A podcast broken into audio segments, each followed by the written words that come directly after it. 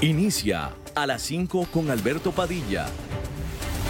Un programa diseñado con el objetivo de llevarte diariamente un tema de actualidad, acompañado siempre de reconocidos editorialistas, de lunes a viernes a las 5 de la tarde por CRC 89.1 Radio. A las 5 con Alberto Padilla.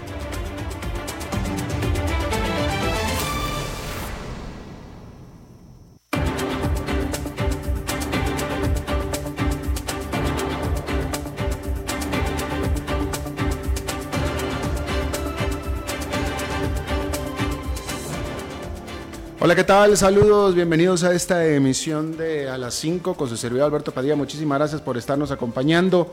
Les recuerdo que las redes sociales del programa para que participe, para que interactúe con nosotros a las 5 con Alberto Padilla, todo con letra en Facebook, donde estamos transmitiendo a través de Facebook Live y mando un saludo a la cámara.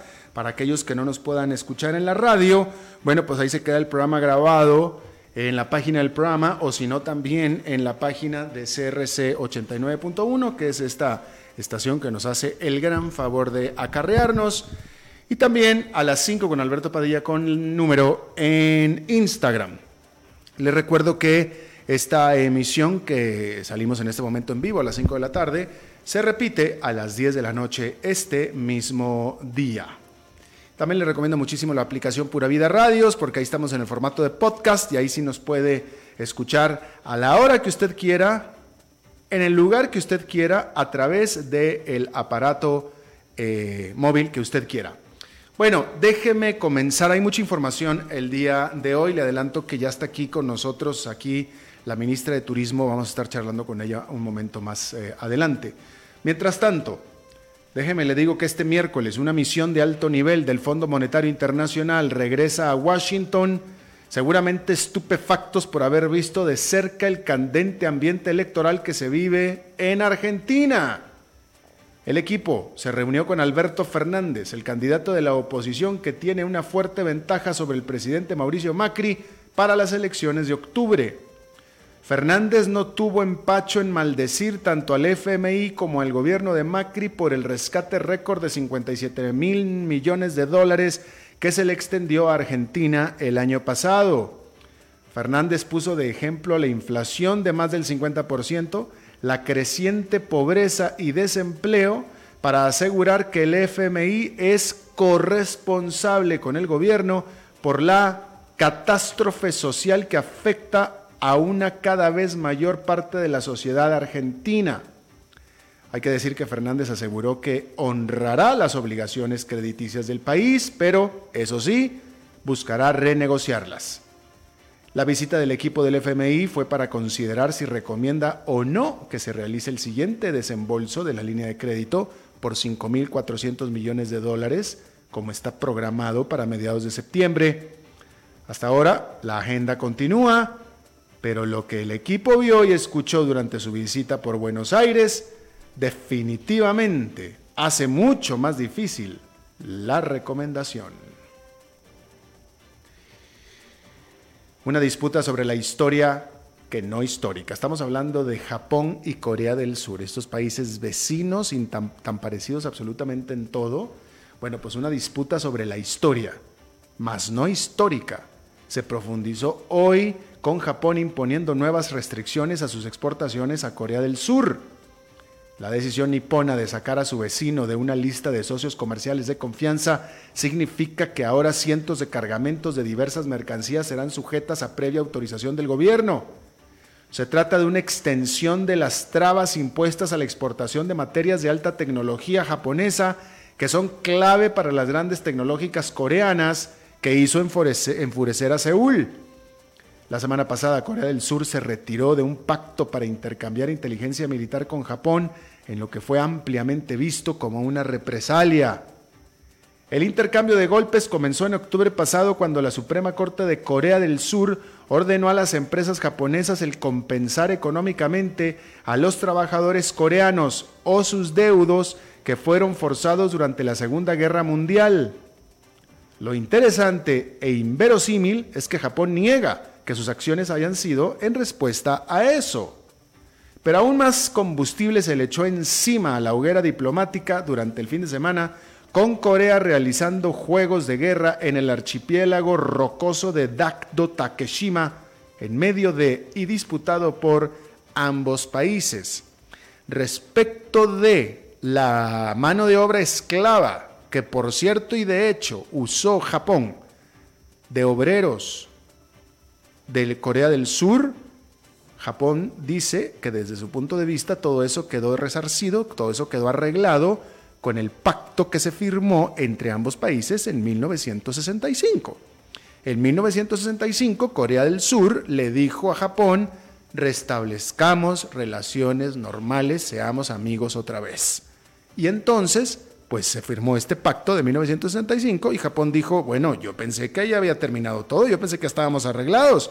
¿Cómo vienes ahora en el siglo XXI a volver a remover aquellas cosas que sucedieron cuando ni, ninguno de los que estamos en este momento en el poder tuvimos nada que ver? Pero bueno, ahí está el asunto entre estos dos, pues hasta ahora amigos, que ya no lo son tantos. En otro conflicto mm, de político más, también eh, importante, déjeme le informo que en Gran Bretaña, este país entró, ahora sí, porque antes no lo estaba, ahora sí entró en una crisis política luego que el ministro Boris Johnson solicitara a la reina Isabel y ésta concediera extender el periodo en el que el Parlamento está en receso, del cual regresaban el 14 de octubre. Ahora, la razón por la cual la reina accedió es porque, bueno, pues ella tiene que aliarse con su primer ministro, ¿verdad? Este, esto desata una tormenta política, pero sería altamente improbable que la reina fuera a desdecir o no hacer algo que le está solicitando el primer ministro, que es un oficial electo por el pueblo. Bueno, disque, ¿no? En este caso lo eligió el Parlamento por razones eh, eh, políticas también. Pero el punto es que la reina, pues, típicamente tiene que aliarse con el primer ministro. Ahora, el plan de Johnson fue secreto, este plan de pedirle eso a la reina. Fue secreto puesto que no lo conocía la totalidad de su gabinete, solamente unos cuantos, y pone este plan es para ponerle límites a las oportunidades de los parlamentarios de promover legislación para evitar un Brexit sin acuerdo, lo cual la mayoría de los parlamentarios desea, junto con la mayoría de los británicos, según señalan las encuestas. Hasta ahora, la fecha de salida de la Gran Bretaña de la Unión Europea es el 31 de octubre, a menos que pueda negociarse una extensión u otro acuerdo de salida. Aunque la movida de Johnson es un claro intento por tomar control de la agenda del Brexit, el gobierno alega que la intención de suspender el Parlamento es meramente la de adelantar planes de materias como son educación y el crimen. Así las cosas, los parlamentarios se oponen a un Brexit sin acuerdo, mejor dicho, los, parlamentarios que se oponen a un Brexit sin acuerdo tendrán ahora que encontrar la manera de soltarse de la llave de fuerza que les impulsó Johnson ya sea por medio de obligar a un voto de no confianza o simplemente cancelar la suspensión. Todo parece indicar que la intención de Johnson es de darle la vuelta a la página. Es decir, vamos a hacer que este 31 de octubre ya se haga lo que se tiene que hacer y vamos a empezar a trabajar sobre lo que viene después y no extender más esta agonía o enfermedad o como le queramos llamar, pero vamos a darle, vamos a, salirnos de este impasse en el que estamos y vamos a darle la vuelta a la página.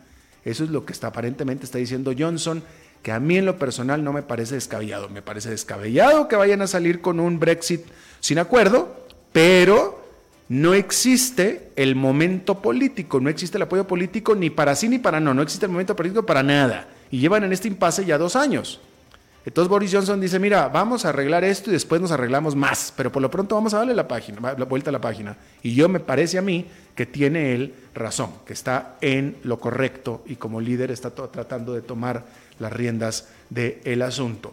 Bueno, no demasiado lejos de ahí, también en Europa, otra tormenta política en Italia, que donde pues los partidos se sacaron un as bajo la manga. Resulta que el Partido Cinco Estrellas, este partido eh, antisistema, formó una alianza para gobernar con el partido opositor de centro izquierda, Partido Democrático, y así Italia tiene un nuevo gobierno de coalición y se evita el tener que llamar a nuevas elecciones que podría con toda seguridad favorecer al líder del partido ultraderechista Liga del Norte de Matteo Salvini, quien fue el que inició todo este revolú.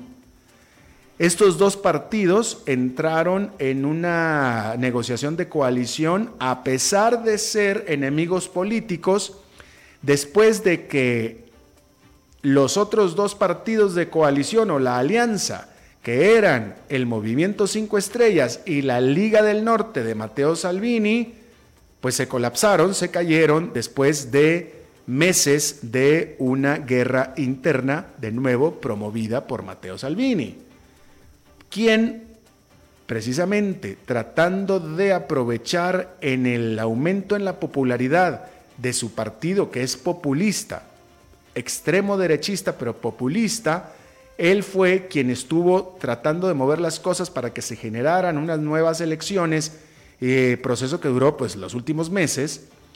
Y, bueno, él lo hizo diciendo que o alegando que eh, la alianza entre su partido de Liga del Norte y el Cinco Estrellas, pues este movimiento Cinco Estrellas, pues ya simplemente no tenía, no contaba con la mayoría parlamentaria. Eso era lo que él decía pero se sospecha que lo que él quería era realmente ya gobernar él solo con su partido, tomando en cuenta la popularidad creciente eh, de la que estaba gozando.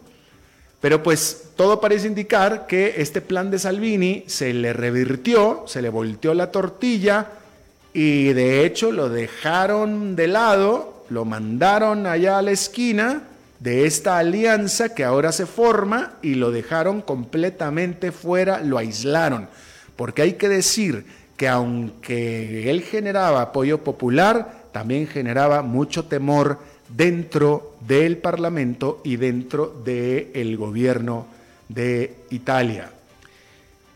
El líder del Partido Demócrata, Nicola Zangaretti, dijo el miércoles que la coalición es realmente un punto de partida para Italia y que eh, bueno, él estresó o subrayó de que no era simplemente un cambio de poder, sino realmente un punto de inflexión para Italia. Y bueno, todo sea, eh, por cierto, que este, esta coalición gubernamental está proponiendo y pidiendo que se mantenga como primer ministro Giuseppe Conte, quien había renunciado al cargo precisamente para generar todos estos movimientos. Pero esta coalición le están pidiendo que se quedara en el cargo. Bueno, pues ahí lo tiene usted también en Italia, donde Matteo Selvini se quedó chiflando en la loma, literalmente. En otra información, el joyero más famoso de Nueva York, Tiffany, es sinónimo de lujo femenino, como usted sabe, pero ¿puede Tiffany atraer también a los hombres? No es que no lo haga ya, de hecho el hombre es su principal cliente, pero este compra para su esposa o su novia. Pero ahora este traficante de lujo y sofisticación, sofisticación quiere que el hombre abra la billetera para él mismo. Este mes la joyería presentó una línea exclusiva para hombres diseñada para hacer volver lucir sus ingresos, los cuales han estado empañados por la caída de la demanda china. En los últimos trimestres, Tiffany ha venido reportando una caída en las ventas a los turistas chinos, obligando a la empresa a recortar sus estimados de utilidades para el 2019 durante los últimos dos trimestres eh, consecutivos. Y probablemente lo tenga que hacer de nuevo este miércoles cuando presente su último reporte. La guerra comercial entre Estados Unidos y China, patrocinada por Donald Trump, ha golpeado al turismo chino. Esto afecta a cada tienda neoyorquina donde usualmente se paraban a comprar, pero aún más a las icónicas marcas americanas y particularmente a aquella que su tienda principal en Manhattan está localizada justo al lado de la Trump Tower en la Quinta Avenida. Un juez federal bloqueó una ley estatal de Missouri que prohibía los abortos después de ocho semanas de embarazo. La ley, que no contenía excepciones por violación o incesto, estaba prevista para entrar en vigor esta misma semana.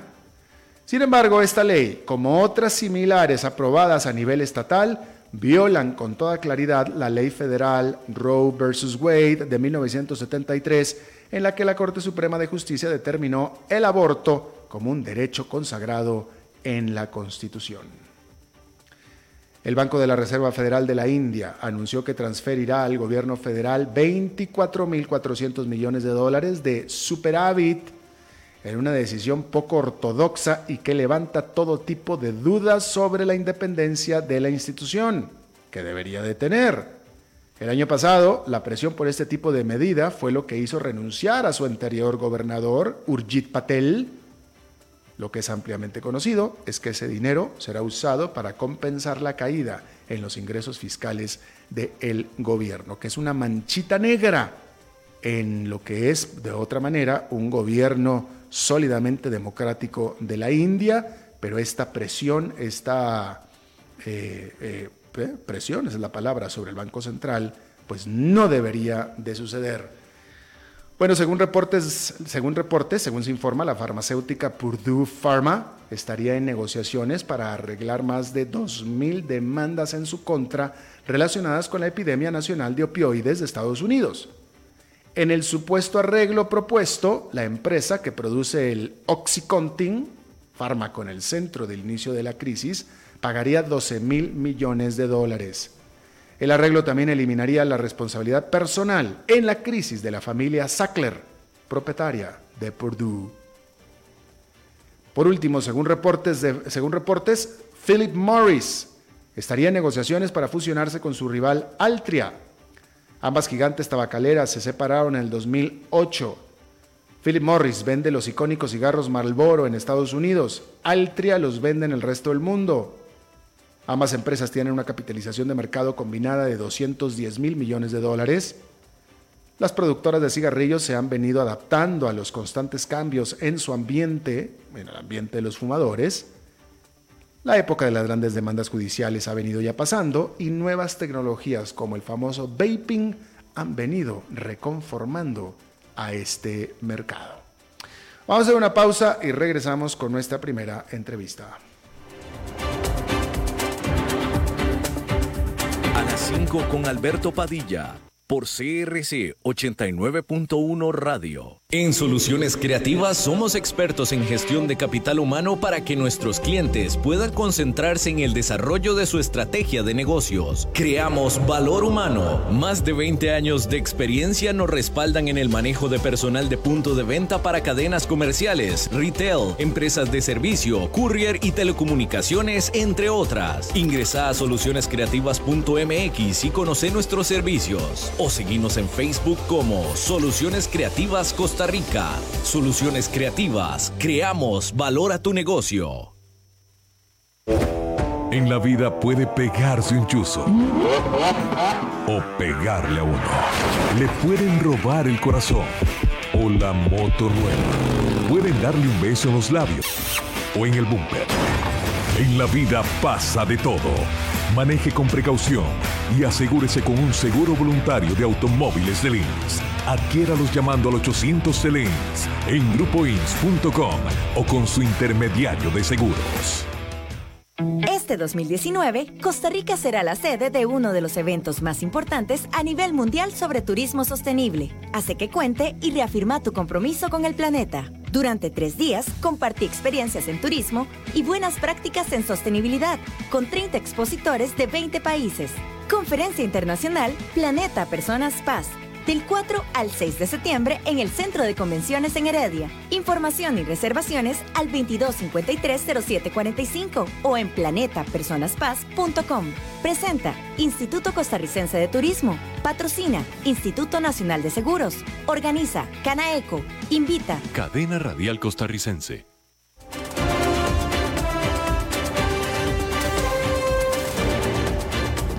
Seguimos escuchando a las 5 con Alberto Padilla.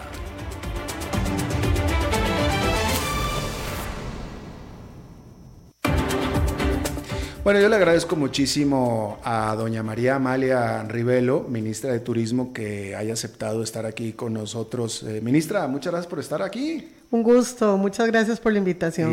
igualmente, me da gusto conocerla. Igualmente. Eh, a ver, eh, la verdad es que yo creo que una entrevista, bueno, no nada más con la ministra, pero una entrevista sobre el turismo en Costa Rica para alguien que está obligado a ser crítico, más no, bueno, incluso pesimista, si usted quiere, etcétera, ¿no? Este, pues es difícil porque por más que se pueda criticar y hablar mal y ser duro con, la, con el turismo en Costa Rica, la realidad es que el turismo ha seguido creciendo, los turistas siguen viniendo, los ticos podremos o podrán decir del país lo que quieran, pero los turistas normalmente salen encantados.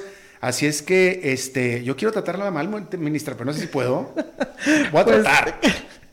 Bueno, pues haremos lo posible por contestar. Voy a tratar yo. Este, no, no, no. Bueno, a ver, primero hay que poner alguna perspectiva. Primero que nada, el turismo es la principal fuente de divisas del país. Así es. Eh, el país, Costa Rica, es un país sumamente diversificado en exportaciones, exporta muchísimo es uno de los países, si no es que el, que más exporta en relación a su PIB, pero con todo, entra más plata por turismo que por exportaciones. Pues el turismo, que es una actividad, digamos, relativamente nueva, porque ¿qué tendrá 30 años? Yo tengo más de 40 de estar en turismo, así que me ha tocado ver toda la evolución. Definitivamente se convierte en el principal fuente, la principal fuente de divisas para el país. Eh, ya tenemos datos de la cuenta satélite de turismo que el Banco Central ha podido hacer estos números importantísimos para nosotros. 8.2% del Producto Interno Bruto y esto definitivamente con una, con una entrada de divisas de casi 4 mil millones de dólares el año pasado. Claro. Así que pues esto nos, nos compromete más a seguir desarrollando turismo como una, una fuente que sigue creciendo, como lo decía usted. El turista nos visita eh, y el turista que nos visita es un turista experimentado, un turista que se queda muchas noches, se queda 12 noches en promedio. En, promedio. Que es altísimo, más alto que cualquiera de nuestros la mitad Se queda más, la mitad se queda menos, pero es muchísimo. Sí. Y por otro lado, que ese dólar turístico se distribuya a todo lo largo y ancho de nuestro país. Nosotros no tenemos enclaves, no tenemos grandes polos de desarrollo en...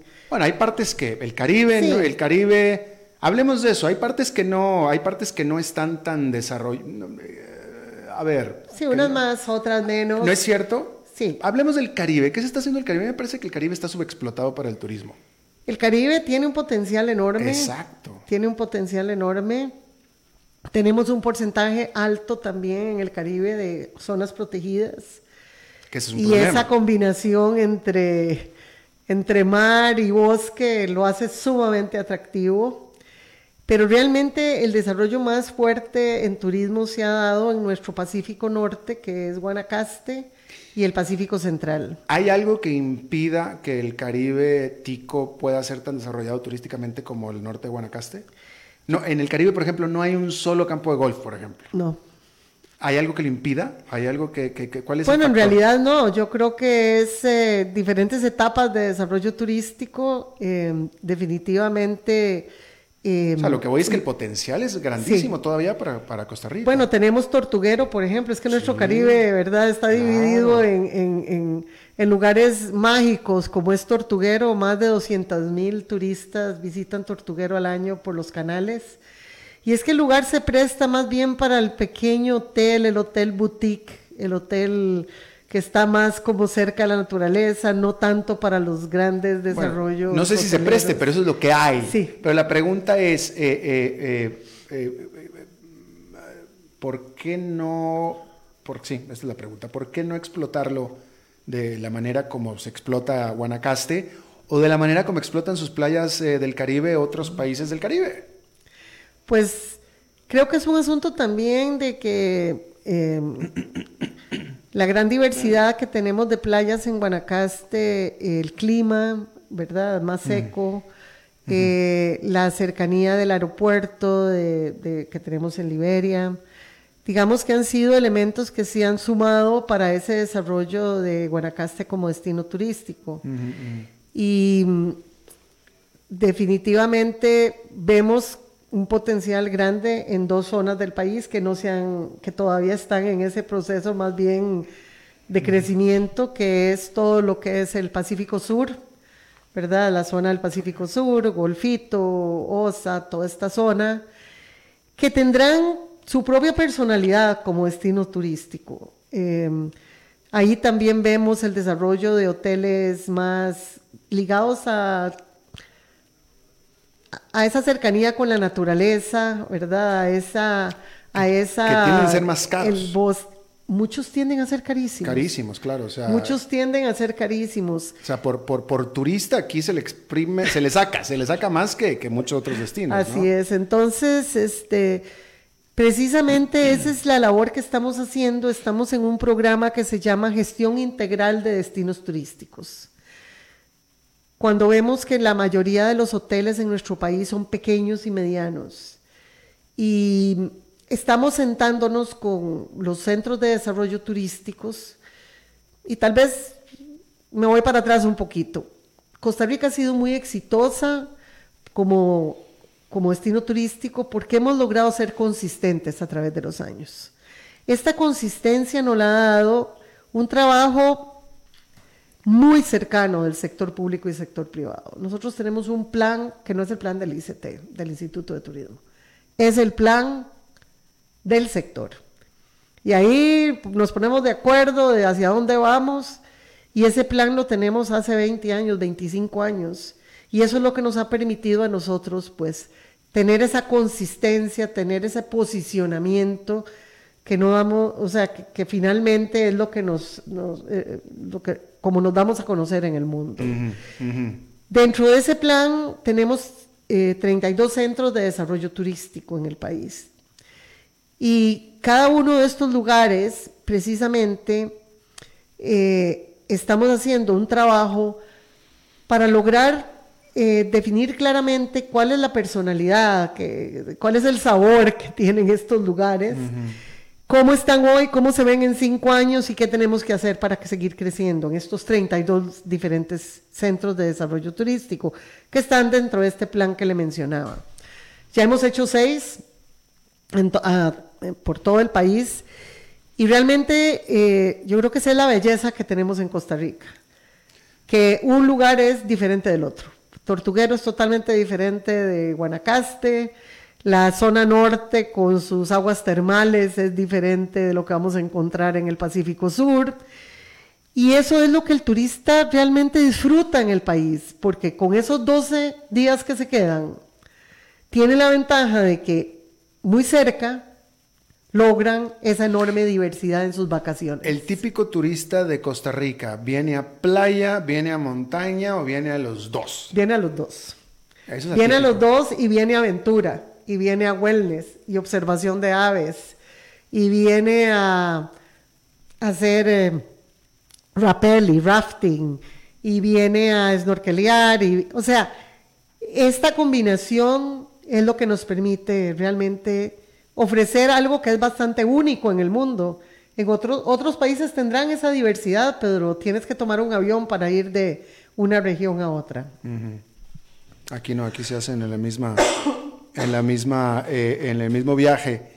Eh, ministra, hay algo que a mí me, aquí yo lo, he dicho varias veces en mi programa, que a mí me preocupa mucho sobre los eventos, vamos a hablar de las partes negativas, sobre los eventos negativos que han habido turísticamente hablando aquí en Costa Rica. Eh, concretamente, bueno, por supuesto, el, el, asesinato de esta muchacha americana de ascendencia venezolana que se dio aquí en San, San Antonio Escazú, que bueno, eso se da en cualquier parte. En lo personal me preocupa más el, accidente que hubo en el rafting este, que se mataron todos en, el, en, la lancha, eh, y algunos otros eventos más. Nada de esto le ha hecho daño a la imagen de Costa Rica todavía, pero mi preocupación es que eventualmente uno de estos eventos, incluso pudiera ser, incluso, yo lo comenté aquí, lo de las muertes de, por, alcohol adulterado. La semana pasada la revista Time puso en uno de sus, eh, de sus eh, headlines, en uno de sus titulares, van 25 muertos por alcohol adulterado en Costa Rica, no se sabe aún si alguno es un turista. Cosa que aquí sabíamos perfectamente que no era turista, ¿no? Pero, pero, pero el punto es que en algún momento uno de estos eventos negativos se nos puede salir de las manos, como se le salió de las manos, creo yo, lo que sucedió de las muertes a República Dominicana, o como se salió de las manos aquel asesinato tan desafortunado que sucedió en Aruba, de esta muchacha americana que afectó tremendamente. Eh, eh, eh, entonces, ¿qué está haciendo Costa Rica para estar preparado en caso de que una de estas cosas se incendie de manera desproporcional. Don Alberto, esa ha sido mi prioridad desde que entré el 8 de mayo, antes de que sucedieran esos asesinatos, porque no se puede desarrollar un destino turístico sostenible si no es seguro. Entonces, una de mis prioridades es trabajar con el sector en campañas preventivas, con el Ministerio de Seguridad Pública, les damos implementos, les damos, firmamos alianzas, inclusive en algunos lugares estamos hasta eh, construyendo una delegación de policía, por ejemplo en Tamarindo, donde uno de los retos que tenía eh, Tamarindo como destino turístico es la seguridad y no tenía el Ministerio de Seguridad. Estamos utilizando dineros del instituto en lugar de promoción para hacer esta delegación de policía. ¿Por qué? Porque nosotros no podemos tener, eh, cerrar los ojos ante una realidad en el mundo entero y realmente tenemos que tomar ese tema con toda seriedad. Yo invierto parte de mi tiempo importante en los temas de seguridad. Estamos desarrollando un app para que los turistas puedan bajar con, con eh, y les dé eh, toda la información de cómo cuidarse. Estamos también haciendo alianzas con la Cruz Roja para tener guardavidas en las playas una preocupación muy grande, que es la cantidad, el año pasado pues murieron eh, tanto costarricenses como extranjeros en las playas. Eh, pero fíjese, eh, ministra, a, mí en lo personal, de nuevo, yo a mí no me impresiona tanto la inseguridad porque, bueno, pues, en primer lugar soy latinoamericano, en segundo lugar soy de, México y, las cosas suceden. esa, esa parte es, a mí no me impresiona tanta la, la inseguridad. Lo que así a mí me pareció totalmente inaceptable de Costa Rica en particular fue el accidente o la negligencia, porque para mí fue negligencia del rafting. Porque si hay un destino que es especializado en, el, en, la aventura, que aquí usted lo dijo, es Costa Rica. Así es. Yo no hubiera pensado... No, y, y eso fue, fue tremendo, realmente tremendamente doloroso. Murió uno de los guías que tomó la decisión Finalmente. Bueno, nada más el guía, también quien lo despachó, o sea, la compañía le dejó salir a él. Es más, habían salido dos balsas, eh, según recuerdo. Eh, sí. una, bueno, en realidad la decisión final la toman los guías y yo creo que, que don Alberto, el tema, el tema es que no haya impunidad. O sea, eh, yo creo que un país tiene, y, y, eso también es importante, poder, cuando suceden estas cosas, darle la cara y enfrentar las situaciones. Eh, Tremendamente desafortunado esa, esa situación, estaba alerta amarilla, había una situación de un río crecido, esa empresa nunca debió haber entrado. Y hoy día hay tres de los guías eh, acusados penalmente. Ya el Ministerio Público los está acusando, porque finalmente ellos son los que están ahí, los que tienen la experiencia, los que tienen el conocimiento y los que sabían que ese día no debían haberse eh, eh, ido a ese río, ¿verdad? Y también los turistas, que cuando ven una situación de ese tipo, firmar y decir que, que ¿verdad? bueno, bueno, pero, pero, le pues, entiendo, sí, pero uno está en otro, en sí, otro pues, además, digo, vaya, yo por más crecido que vea el, el, el, río, que lo veo ahí, incluso hasta me da miedo y todo, pero pues si el guía dice vamos y yo vengo de aventura, pues vaya, no me digo, ¿no? Este pero bueno, en este momento ya hace menos de un mes ya este están acusados los tres eh, guías que, que, estuvieron en ese desafortunado accidente. Y, ¿Se les compensó a las familias de alguna manera? Sí, muy doloroso, muy doloroso. Ha sido tremendamente doloroso y, yo lo entiendo y, y, pues ha sido una situación lamentable, ¿verdad? Que no quisiéramos que sucediera. Esto, pues por supuesto que se han reforzado todos los temas de capacitación, de controles, de todo. Em, el Ministerio de Salud este, está totalmente comprometido, eh, dar más capacitaciones por parte del ICT. Entonces, yo creo que cuando suceden estas cosas, lo que no se puede es ni minimizarlas de ninguna manera. Em, y, realmente hay que fortalecer todas las, todo, todo tenemos que hacer una revisión para todavía fortalecer más todo el compromiso que tiene el país para que sea un destino seguro. Claro, eh, tengo que decirle algo que usted en lo particular seguramente estoy seguro que usted conoce, el público no sé si lo conozca, pero uno de los padres de los fallecidos en este accidente se convirtió en un activista, en un activista en contra de Costa Rica. Y, a través de la prensa internacional vi que esta persona, este padre indignado de apellido Sierra, eh, se había estado presentando en cada uno de los shows turísticos donde Costa Rica tenía un stand para advertirle a la gente lo que había sucedido. Tengo que ah, decirle que como activista él supongo que no está haciendo muy buen trabajo porque yo en lo personal lo, estaba, había, lo, traté de localizar para entrevistarlo, pero nunca pude conseguir su contacto. Pero bueno, pero el punto de todo esto es eso, es el, el, el, problema. O sea, es, eh, tenemos 3 millones de turistas, don Alberto. O sea, 3 millones de turistas que vienen a este país. Eh, superamos esa, esa cifra el año pasado Estamos creciendo 4%, 4,5%. De manera anual. De manera al, a julio estamos creciendo 4%. Y, y, definitivamente la meta es seguir creciendo 6% anual, lo que nos obliga cada día más a tener mejores sistemas, mejores controles y por supuesto un, un sector privado más capacitado. Quiero decirle que nuestro sector privado es muy serio y muy comprometido. Y desafortunadamente, pues suceden a veces estas cosas, ¿verdad? Claro, eh, bueno, eh, eh, no, que no deberían. De nuevo, los asesinatos, esas partes, bueno, así, sí. esas sí pueden suceder, pero lo de lo del drafting pudo haber sido totalmente evitable, que eso es lo que a mí Esa me, es la parte que nos duele es lo que a, mí me molesta un, un, un, poco, este, pero, pero en fin. ¿De qué manera vamos a estar creciendo 6%? Háblenos de los nuevos vuelos, nuevos hoteles, bueno, estamos ya con un crecimiento importante a futuro en Guanacaste. En Guanacaste teníamos algunos retos con el agua que se han ido solucionando y esto está permitiendo y esto está permitiendo pues que varios proyectos, sobre todo en el Golfo de Papagayo, se puedan desarrollar. Así que estamos viendo la llegada de nuevas cadenas hoteleras, también más vuelos. Tenemos a KLM que va a operar eh, cuatro frecuencias a Costa Rica, pero que va a ser vuelos triangulares, va a ser Ámsterdam, San José, Liberia, Ámsterdam, ahorita solo venía San José. También vamos a tener operación nocturna en el aeropuerto de Liberia, lo que va a abrir y ampliar las horas de operación del aeropuerto. Que antes no había. Antes no. Mm.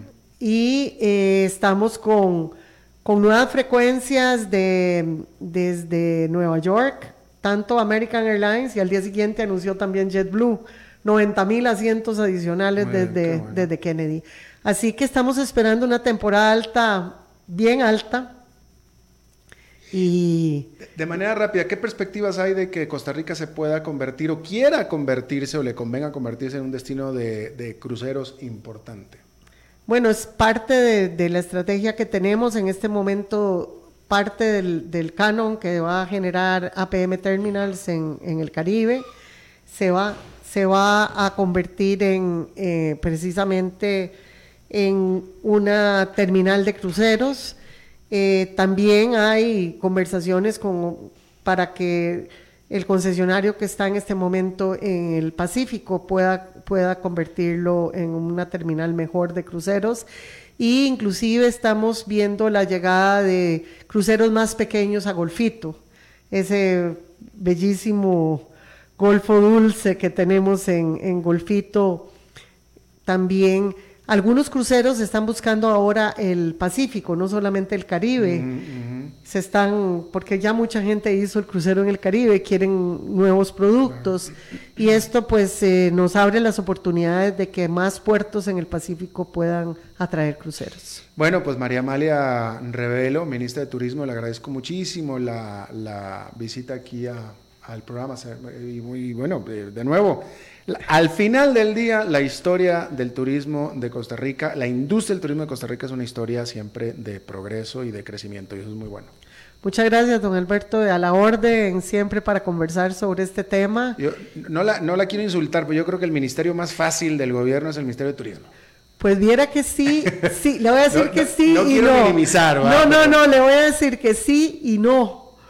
Si quiere la ponemos a la Ministerio de Presidencia. Para tiene, porque tiene que ver con todos los ministerios. Pues tiene que ver con salud, tiene que ver con, con ambiente, tiene que ver con cultura, tiene que ver con el tema de, de, seguridad. Eh, así que lo que tratamos es de trabajar en conjunto con todos los colegas y con todos los demás ministerios, apoyándonos mutuamente, porque todo lo que pasa en el país tiene que ver con el turismo. Totalmente, totalmente. Gracias, eh, ministra María Amelia Revelo, gracias. Con mucho gusto. Vamos a hacer una pausa y regresamos con más.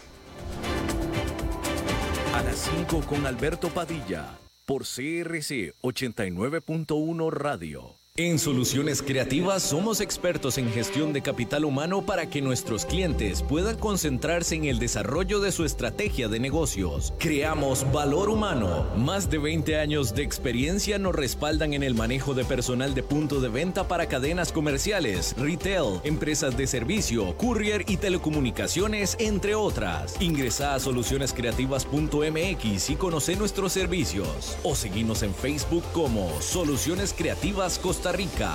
Soluciones creativas. Creamos valor a tu negocio. En la vida puede pegarse un chuzo o pegarle a uno. Le pueden robar el corazón o la moto nueva. Pueden darle un beso en los labios o en el bumper. En la vida pasa de todo. Maneje con precaución y asegúrese con un seguro voluntario de automóviles de Lins. Adquiéralos llamando al 800 de Lins en grupoins.com o con su intermediario de seguros. Este 2019, Costa Rica será la sede de uno de los eventos más importantes a nivel mundial sobre turismo sostenible. Hace que cuente y reafirma tu compromiso con el planeta. Durante tres días, compartí experiencias en turismo y buenas prácticas en sostenibilidad, con 30 expositores de 20 países. Conferencia Internacional Planeta Personas Paz del 4 al 6 de septiembre en el Centro de Convenciones en Heredia. Información y reservaciones al 2253-0745 o en planetapersonaspaz.com. Presenta Instituto Costarricense de Turismo. Patrocina Instituto Nacional de Seguros. Organiza Canaeco. Invita Cadena Radial Costarricense.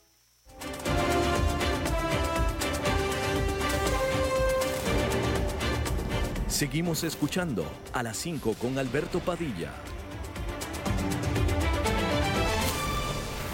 Bueno, muchísimas gracias por continuar con nosotros. Es miércoles y es día de ir a visitar a, pues a una de nuestras mejores amigas y nos enlazamos con su programa porque ella tiene un programa en nuestra estación eh, hermana 94.7 y eh, siempre, siempre tiene cosas interesantes que decirnos y es alguien que yo aprecio mucho, Maritza. No sé si está, todavía no, todavía no está con nosotros. No, bueno, ya va a estar. Déjeme le comento antes de que nos enlacemos con Maritza, de que una reflexión pequeñita que estaba teniendo ahora mientras estaba platicando con la ministra de Turismo, porque recuerdo hace ya varios años, no me acuerdo cuánto, pero hace varios años que venía yo en una visita o en un viaje a Costa Rica, venía en el vuelo, y en el vuelo mi compañero de asiento resulta que era un mago literalmente un mago y venía a Costa Rica porque él venía a trabajar, iba a, subirse a un barco, a un crucero que estaba en ese día eh, eh, anclado en Punta Arenas y él venía a ser el mago de la noche de ese día. Entonces él venía y me platicaba que, bueno, él iba a dar el show esa noche y creo que se bajaba al día siguiente, literalmente, en Panamá para de ahí volar a otro destino. Pero bueno, y quería comentarle esa anécdota. Creo que ya escucho la voz de Maritza por ahí. Maritza. Hola. Are we on the air? Yes, you are in the air, dear. How are ya? Oh my God. ¿Cómo se dice corresponsal en inglés? Eh, correspondent. I am your correspondent. Yes, you I are. correspondent. ¿Cómo estás. Maritza? mi vida, qué lindo. Bien, mi amor, bien. Este, ¿cómo, cómo- cómo- cómo te sentís, cabecita de algodón? Muy bien, sabes que acabo de, que acabo de entrevistar en este momento a la ministra de Turismo y, y muy buena entrevista. La vi pasar. ¿La viste pasar? Muy elegante. Sí, claro, La claro. pasar. Mi amor, este, yo, yo vengo de una vez, te voy a soltar porque tengo abejón en el buche. Así decimos aquí cuando algo nos molesta. Ok, suéltalo. Lo voy a soltar. Ya. Yo soy muy respetuosa de los líderes que tenemos a nivel mundial, incluso del nuestro, ¿verdad? Ajá. Hablo de, de presidentes. Sí, claro, por Pero supuesto. vida, yo estoy furibunda porque Brasil rechazó millones de dólares para ayudar al Amazonas, que le ofreció, veme, el G7. Sí, sí. Entonces, a ver, ¿qué está pasando, este, a- a- Albertito? ¿Qué pasa con don Jair Bolsonaro? ¿Mm? Que perdóname que te lo voy a decir, pero este tipo es como una colcha mojada, pesado, pero pesado. Oíme, Sí. Sí. te voy a decir una cosa, mi amor. Danos un análisis, eh, Maritza, No, por favor. sí, mi amor, es que, es que lo tengo analizado todo. Este señor dijo que él iba a aceptar la ayuda para el Amazonas hasta que Macron, que es el presidente de la France, retirara los insultos hechos hacia su persona. ¿Y sabes qué fue lo que él interpretó como un insulto? ¿Qué fue? que él dijo, mm, que este, este, el Macron dijo y había insinuado que Brasil no tenía soberanía sobre el Amazonas. Entonces el otro se hizo el ofendido, bueno, el ofendido, entonces dijo, no, este, hagan, háganme ustedes el bonito favor y utilicen esos recursos para reforestar Europa, porque nosotros no lo necesitamos cuando se está quemando el Amazonas, honey. Sí, sí, sí, sí. Entonces sí. yo me veo como en taparrabo haciendo una campaña. No, no, por No, no vaya ahí. Alberto, ¿Quién, quién, quién? Este, ese fue Rob. ¿Por qué dice Rob que no? Eh, No, estos chiquillos, el, el- el Mario Chacón y el Alberto este, eh, digo, el Más que todo por el taparrabo, digamos. Oíme, este Albert, Sí. este, yo estoy impactada, mi amor, porque Sí. Este, la mayoría de los incendios han sido provocados por madereros y ganaderos porque quieren despejar las tierras para el ganado. Hay gente que quema madera ahí. ¿Quema? ¿Qué? ¿Qué? Que quema madera, mi amor. Sí, eh, sí, sí, sí, sí, definitivamente sí. Uy, Alberto, ¿Qué? estoy brava, estoy brava. Estás, estás, sí, este, sí. Sí, pero es que esto, esto ya es cuando se cae todo, el holocausto. Bolsonaro, y esto no me lo estoy inventando, mis amores, si quieren lo buscan ustedes en internet. ¿Saben cuál fue la propuesta de Jair Bolsonaro para poder combatir la cuestión del medio ambiente? Él dijo y propuso ir al baño un día sí y un día no, para cuidar el medio ambiente. Es cierto, sí lo dijo. Alberto Padilla, mi amor, vos que sos mi amor platónico, dame a vos qué pensás sobre esto, por Dios. Bueno, yo no eh, mi vida, yo no puedo simplemente decir, bueno, hoy voy a ver cómo hago y no voy a ir a echar caca. No, es que eso no, eso no es. Este, o bueno, sí, bueno, pues sí. Este, no, no, no, este, no, Bolsonaro, Bolsonaro, sí, eh, él es muy eh, estilo Donald Trump, es muy, este, eh, lengua suelta y, Y a mí que me gusta la lengua suelta, pero no así. Bueno, pues ya ves, todo tiene su, todo tiene su, su límite, ¿verdad? Este se limitó, se extralimitó. Es más, y lo voy a citar, dijo, Bolsonaro dijo, basta con comer un poco menos. Me estás hablando de una contaminación ambiental. Solo con hacer, así dijo el señor, solo con hacer caca un día sí y un día no, mejoraremos bastante nuestra vida. Dijo el presidente de preside- presi- presidente de Brasil, amor. Pero mi vida, si es que de verdad cuando uno tiene educación la tiene. La educación, Alberto Padilla, es como una, ore- como una erección. Si la tenés, se nota. Eh, es, es, es un ejemplo muy gráfico y sí, lo entendemos todos, Estoy definitivamente. furibunda, estoy furibunda. A mí que no me toquen el Amazonas, tanto bichito, tanta cosita. Sí, la selva, sí, sí, es difícil. Todo el mundo quiere proteger a la selva, ¿no? Eh, este, y fíjate que el asunto en particular de, de estos incendios de Amazonas se ha politizado demasiado. Este, ya hay algunos medios, y lo estuve leyendo hoy en la mañana, que hablan de ¿Qué este... dicen? Ah, eh, Informame.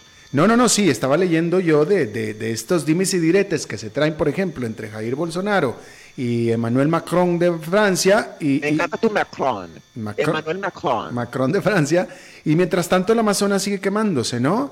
Ahora, hay quien denuncia eh, que de hecho la parte más fuerte de los incendios, de hecho, está en Bolivia y no en Brasil, pero que como la prensa supuestamente es media izquierdosa, entonces le achacan a Bolsonaro que es de derecha y protegen a Evo Morales que es de, de izquierda. Pero el, el punto es que se ha politizado mucho, Maritza, pero qué bueno que tú no estás politizada.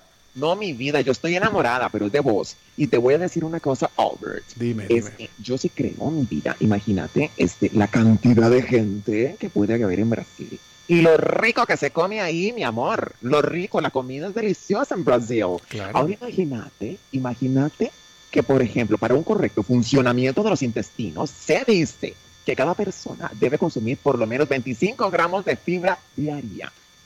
Ahora imagínate la cantidad de carne que se come en Brasil. ¿Cómo le vas a decir a un, a, un habitante de este lugar, no hagas caca hoy? Decímelo.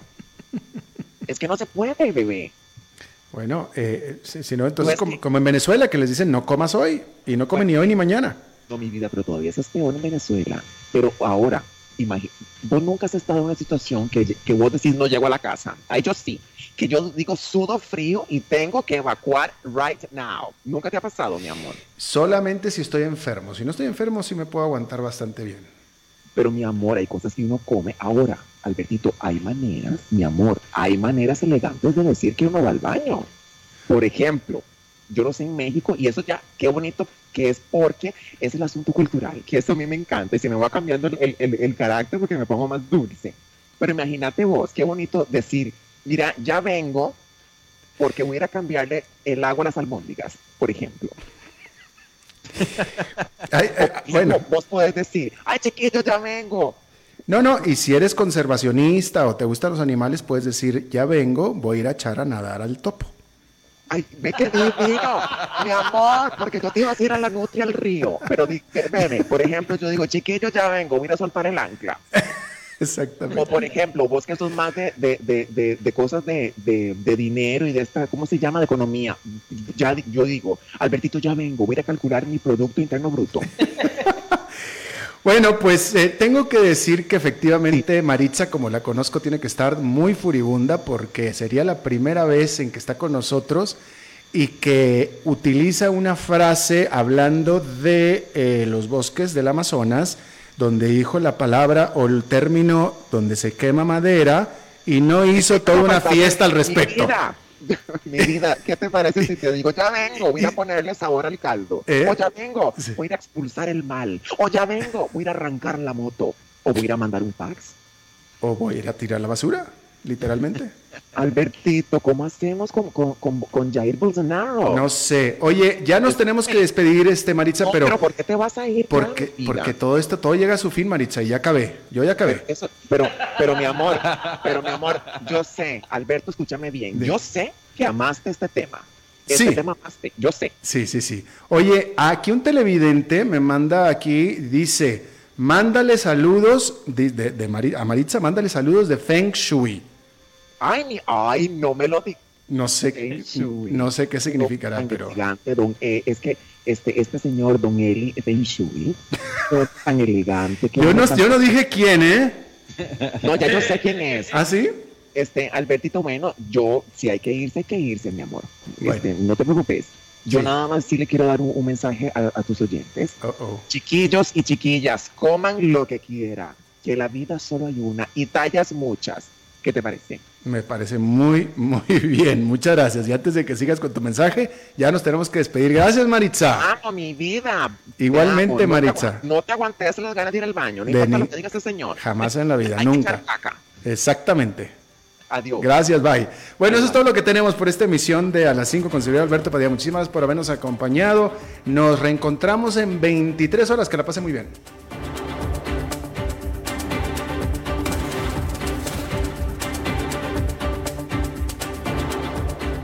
Concluye a las 5 con Alberto Padilla.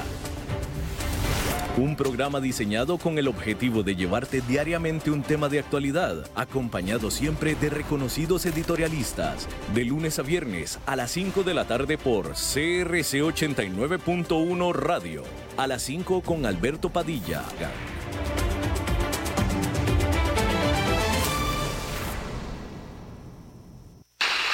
Damas y caballeros, interrumpimos esta transmisión con un boletín informativo de último momento.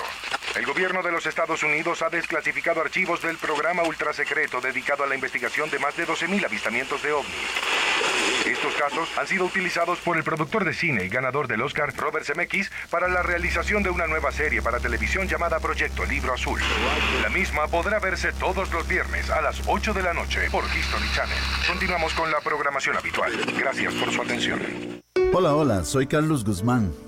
Gaviota y la Fundación Ciudadela de Libertad te traemos una invitación muy especial. El 45 aniversario de Fundación Ciudadela de Libertad se celebra en grande con todas las personas que han sido parte de nuestra historia y a las que desean sumarse. Por eso unite al Club de Personas Allegadas y disfrutarás de esta invitación y de otras oportunidades. Infórmate al Facebook Fundación Ciudadela de Libertad o al teléfono 2250 1540.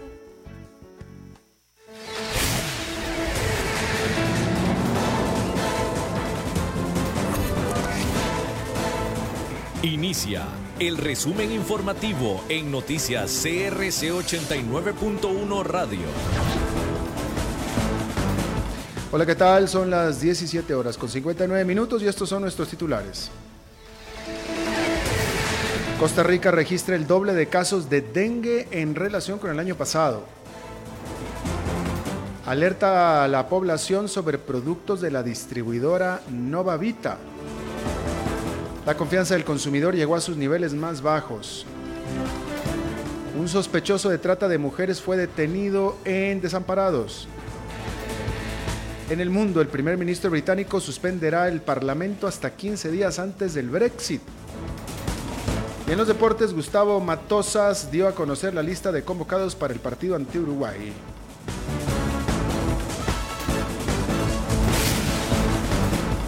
Salud. Los casos de dengue en el país se duplicaron este año en relación con el anterior. Según cifras del Ministerio de Salud, se pasó de tener 1.646 casos de dengue en el 2018 a 3.960 en lo que va de este 2019. Del total se registran tres enfermos graves. Esta situación coincide con la epidemia que se ha desarrollado en Centroamérica, especialmente en Honduras.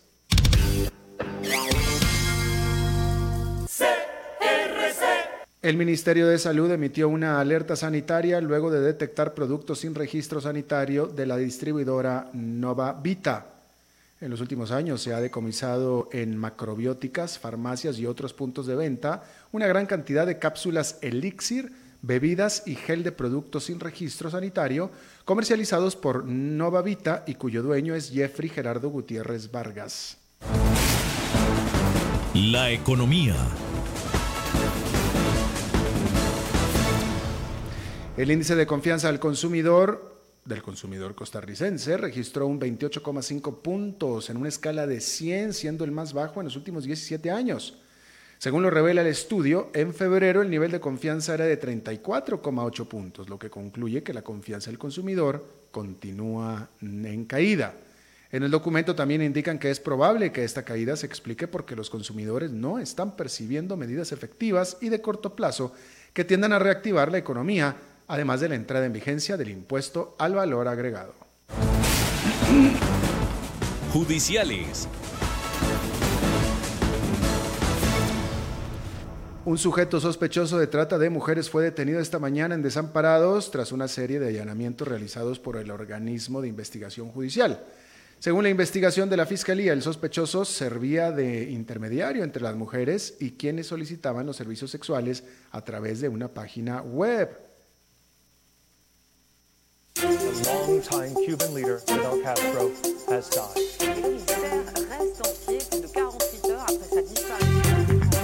Internacionales. El gobierno británico suspenderá la sesión parlamentaria hasta el 14 de octubre, que es dos semanas antes de la fecha del Brexit. La medida fue calificada hoy de ultraje constitucional por el presidente de la Cámara de los Comunes, John Bercow, que dificultará a los diputados impedir una salida de la Unión Europea sin acuerdo. Hay que decirlo que Boris Johnson, el primer ministro, contó con el permiso de la reina. La pasión de los deportes en noticias CRC 89.1 Radio. El técnico de la selección nacional, Gustavo Matosa, sorprendió con varios nombres en la lista de convocados para el partido ante Uruguay del próximo 6 de septiembre. La tricolor empezará sus entrenamientos el próximo lunes 2 de septiembre y solamente jugará un amistoso en esta fecha FIFA. Los restantes días serán en preparación y entrenamiento de cara a la Liga de Naciones que iniciará en octubre. La lista completa la puede ver en nuestro sitio web crc891.com.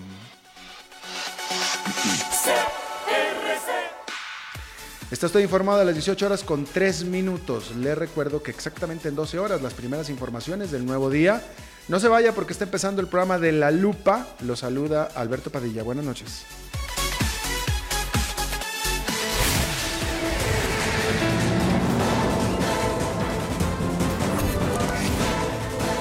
Este fue el resumen informativo de Noticias CRC 89.1 Radio.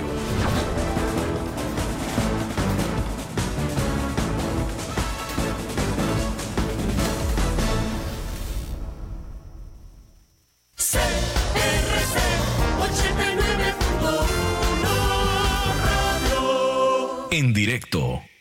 El programa de hoy corresponde a una repetición. Inicia La Lupa, el programa que muestra los hechos en su tamaño real, con los periodistas Carlos Villalobos y Gilda González. Escúchalos de lunes a viernes de 11 de la mañana a 12 mediodía por CRC 89.1 Radio.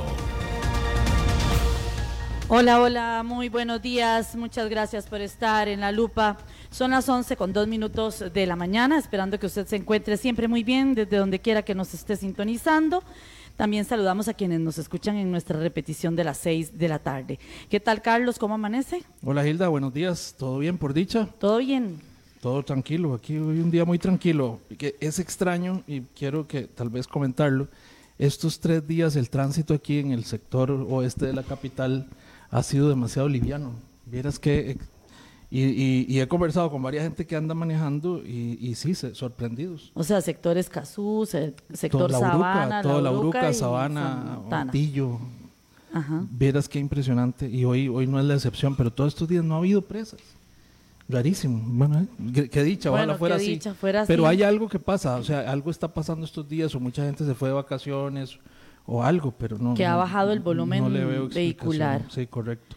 Pero bueno, hoy tenemos eh, un tema eh, que vamos a tratar con varios protagonistas, Hilda, y amigos oyentes, que es el, el- la discusión del proyecto de reforma al Código labor- eh, de Procedimientos Procesal, Laborales. Procesal Laboral, Laboral, eh, que se le está haciendo una reforma. Esto es como eh, esas eh, incongruencias de la política nacional. Se duró más de 10 años tratando de conciliar una reforma procesal laboral eh, con todos los sectores y se aprueba y se, se lanza con bombos y platillos en el gobierno de Luis Guillermo Solís y, eh, y ahora están viendo a ver cómo la reforman. Viene la primera huelga que se dio con base en esa legislación y e inmediatamente reaccionan ciertos sectores y se dan cuenta de que los derechos que se admitieron en esa reforma son, son de avanzada, digamos, para llamarlo así desde el punto de vista laboral, prácticamente regidos por los convenios con la Organización Internacional del Trabajo, que reconoce el derecho a la huelga y todas sus,